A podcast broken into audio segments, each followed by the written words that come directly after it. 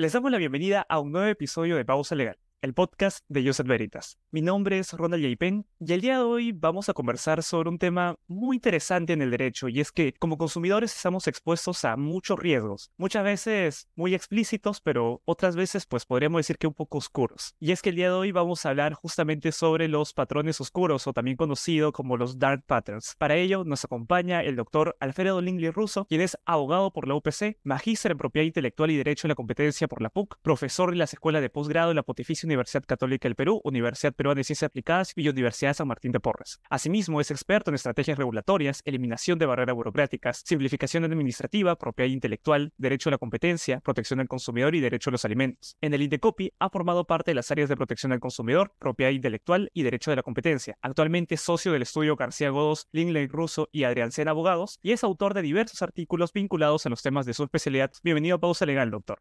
Hola Ronald, gracias por la invitación y encantado de estar acá en tu programa. A usted, doctor, por aceptar esta invitación y bueno, para ir comenzando este episodio, ¿cree que nos podría comentar qué son estos patrones oscuros? Los patrones oscuros o dark patterns son estrategias que se implementan en las interfaces digitales o experiencias de usuario, que lo que buscan es básicamente influenciar en el comportamiento y en la toma de decisiones de las personas que están interactuando con páginas web, aplicativos, redes sociales. Por lo general, se busca que los comportamientos y las decisiones que se adopten beneficien a quien ha implementado la estrategia, ¿no? Por ejemplo, el proveedor o el, digamos, el dueño de la página, ¿no? El que presta el servicio. Perfecto. Y los dark patterns se encuentran regulados en el Perú?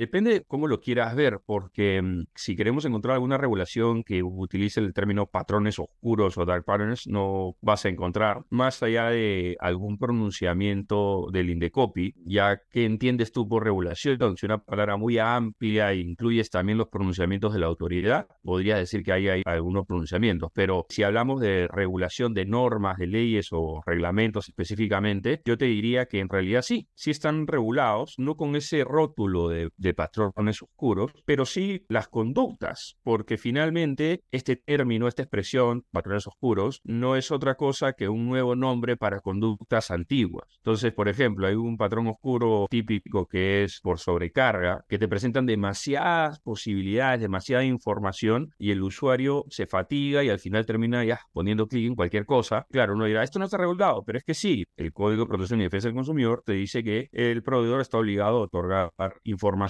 que sea fácilmente accesible. Entonces, si es abundante, si es abrumadora, no es fácilmente accesible. Entonces, este tipo de conductas en realidad sí están regulados, pero no con el nombre Dark Patterns específicamente. Perfecto, doctor. Ese ejemplo que usted nos menciona de la sobreabundancia al momento de darle al consumidor información, creo que es bastante común y algo que por lo menos yo he visto que sucede y lo vamos a ver a continuación, es que estos patrones oscuros en algunas ocasiones nosotros las hemos asimilado como conductas normales, que a veces algunas empresas utilizan como estrategias propiamente de marketing, pero que realmente sí generan algún daño en el consumidor. Y justamente tal vez para andar más en este tema, creo que la mejor forma de hacerlo es mediante unos pequeños casos. Creo que podemos comenzar por uno y esta es una situación bastante típica que yo he visto, incluso me ha pasado, pero vamos a suponer que un personaje es Carolina, llamémosle, quiere comprar un pantalón en internet. Cuando entra en el sitio web de la tienda Sapley, ve una imagen que dice oferta especial, compre ahora y obtenga un 20% de descuento en su primera compra. Carolina hace clic en el pantalón que le gusta, procede a comprarlo, ya está en el carrito, pero descubre que el descuento solamente es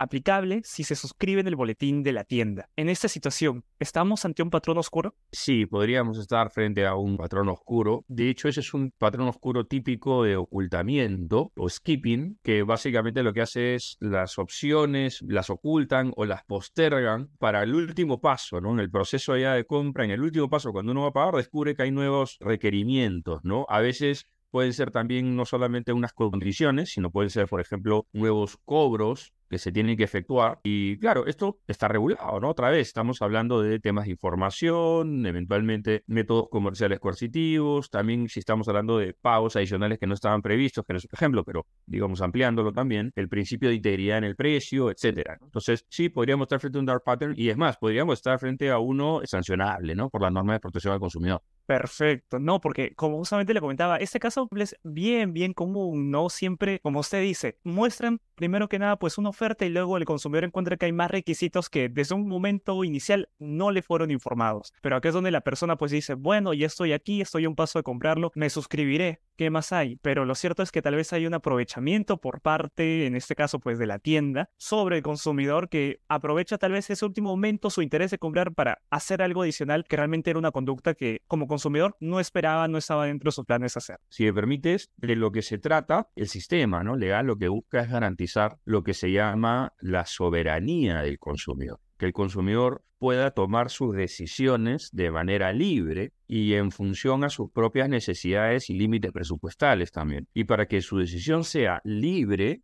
tiene que ser debidamente informada. Si yo te presento dos vasos transparentes con líquido transparente y te digo elige cuál quieres beber, a ti te va a dar igual, el de la derecha o el de la izquierda, te va a dar igual. Pero si te digo uno es agua y el otro es cianuro, entonces no te va a dar igual y tu pregunta va a ser, ok, ¿cuál es el agua y cuál es el cianuro? Te digo, no, no, escoge, escoge, eres libre de escoger. La verdad es que no eres libre de escoger, estás, digamos, sometiendo tu vida al resultado del azar. ¿no? Entonces tu, tu soberanía como consumidor, tu capacidad de decidir de manera soberana sobre tus propias necesidades y, y hacia dónde destinar tus recursos se ve afectada. Y esto acá tampoco es la finalidad última del sistema jurídico desde un punto de vista del derecho ordenado del mercado. Esto solamente es la finalidad del derecho del consumidor, pero cuando vemos el derecho del consumidor en el marco de un, espectro más amplio, que es el derecho ordenador del mercado, entendemos que la soberanía del consumidor contribuye a orientar las fuerzas de la oferta y la demanda de manera natural hacia donde deberían estar orientadas y los recursos se van a dirigir orgánicamente hacia sus usos más valiosos. Y eso es lo positivo y eso es lo importante de que el consumidor esté, esté bien informado. Por eso cualquier tipo de, astucia, ardid, artilugio o figurín, ¿no? Tirulete que uno le plantea al consumidor para tomar decisiones que no están alineadas con su verdadera voluntad, requerimientos o limitaciones presupuestarias, puede afectar primero que nada su derecho y en el largo plazo al sistema. Exactamente, me quedo mucho con lo que me comenta inicialmente, ¿no? La soberanía del consumidor y cómo realmente como tales poseemos muchos derechos, pero que a veces tal vez no estamos muy bien informados, no sabemos cómo ejercerlos, luego viene este aprovechamiento, como usted dice, las opciones que nos ponen pues al final nos terminan limitando más, no nos damos cuenta y caemos en estos patrones oscuros. Y creo que podemos pasar a un segundo caso. Supongamos que por ejemplo, siendo con Carolina, ¿no? Al día siguiente que bueno, ya compró su pantalón, estaba aburrida y decide pues descargarse un servicio de streaming, estos que están bueno, ahora muy de moda, ¿no? Supongamos se decide descargarse el servicio de streaming de Netflix Plus. La plataforma le ofrece un periodo de prueba gratuito de una semana y solicita la información de su tarjeta de crédito al momento de registrarse. Ella coloca su tarjeta de crédito y después de una semana la aplicación comienza a cobrarle de manera automática una suscripción mensual. En ese caso, ¿estamos ante un patrón oscuro? Sí, pero no necesariamente es ilícito. Acá va a depender mucho de las circunstancias. Eso también está muy vinculado a otro concepto que son los NATCH o empujoncitos, específicamente el snatch status quo, el sesgo del, status quo, que es más fácil pedir una suscripción gratuita y mantenerse y que uno se mantenga y difícil que luego uno se retire de esa suscripción. La típica, eh, digamos, en el mundo material antes del mundo digital, te suscribes a una revista, te llega la revista a tu casa y estás pagando, te cargan a tu tarjeta de crédito, no sé, un monto muy pequeño, dos dólares, tres dólares, lo que fuera, y siempre te llega a tu casa una revista, lo que, ¿no? Ya ni siquiera lees la revista, pero te sigue llegando, te sigue llegando, pasan años, sigue, no la lees. Ahí la tienes. No, ahí la tienes y no retienes la suscripción, que lo puedes hacer, pero no lo haces porque hay este sesgo status quo. Lo puedes hacer, o sea, no, no es difícil hacerlo, pero esto es algo parecido y este es un tipo de patrón oscuro que no necesariamente, en mi opinión, es sancionable o ilícito va a depender, repito, de las circunstancias, porque si, por ejemplo, en el caso de Carolina, que pobre Carolina todo le pasa, le informan desde de, un inicio, ¿no? De manera oportuna, porque hay que suministrar la información al consumidor no solamente de manera clara, veraz, ¿no? Y previa y fácilmente accesible, sino además tiene que ser oportuna. Cuando termine el plazo de prueba gratuito, va a empezar a pagar. Si ella lo sabe, no hay nada que ella pueda reclamar. Si ella solamente pensaba por la información que suministra el proveedor, la página o lo que fuera, que podía utilizar el periodo de prueba y una vez culminado, listo, se acaba y ya está y no puedes utilizar el, servicio o lo que fuera, y, pero tampoco te van a cobrar. Y resulta que no, que sí, si se mantiene y si le están cobrando, ahí sí hay un problema, ¿no? Entonces, e, este tipo de patrones oscuros se tiene que analizar caso por caso, ¿no? Sí, y justamente porque pasa en ese tipo de casos, ¿no? Que a veces la información sí te la dan, tal vez en letras pequeñas, pero como uno al final lo que desea es consumir rápido, llena todos los datos que te piden, ahí pones tu tarjeta y no te diste cuenta que el término de decía que de no puedes retirar tu tarjeta se iba a seguir comprando de manera mensual el servicio. El consumidor despistado que no se da cuenta, no termina de leer tal vez todos los términos y condiciones y termina cayendo también en estas pequeñas artimañas, por así decirlo, decirlo, ¿no? Que también la, empresa pone. Y justamente creo que podemos pasar, si no, un tercer caso, siguiendo acá ya con la pobre Carolina. Supongamos que, bueno, ya se compró su pantalón, ya se suscribió a esa plataforma y ahora ya resignada de que le cobraron un mes más de este servicio de streaming para acompañar la película que va a ver, decide pedir una hamburguesa por un aplicativo de estos de comida rápida, ¿no? De, supongo que se llama Facit.